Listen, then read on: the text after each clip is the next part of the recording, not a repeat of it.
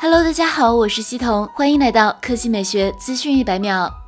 日前有消息传出，微软有意收购字节跳动旗下的短视频互动娱乐产品 TikTok 美国业务。据称，双方已经进入最后谈判阶段，最快下周一就将公布决定。然而，华尔街方面称，微软暂时放弃了磋商，合作终止，看来后续有无重燃的可能，还需要考虑外部形势。此前，微软已经盘算好，甚至考虑将 TikTok 更名为 Microsoft Teams，而且该企业认为 TikTok 遭受争议后。由美国公司接管是可以获得上层认可的交易，但这一切现在化为了泡影。有外媒称，TikTok 在美拥有多达一亿用户，不过由于收购频繁，该公司尚未实现盈利。今年营收预计十亿美元左右，明年或达到六十亿美元。另外，据称 TikTok 还将释放出一万名本地就业岗位的诚意信号，甚至张一鸣也愿意出售自己所持有的 TikTok 股份，可并不清楚这是否能够逆转当前局势。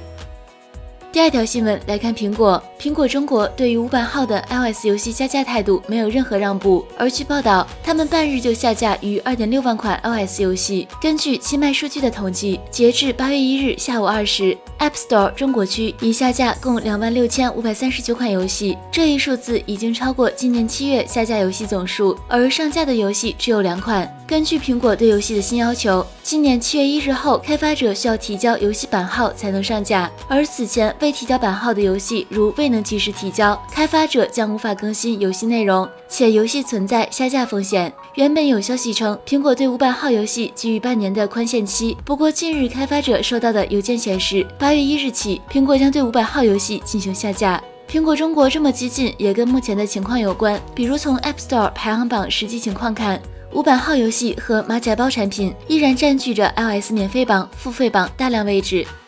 好了，以上就是本期科技美学资讯一百秒的全部内容，我们明天再见。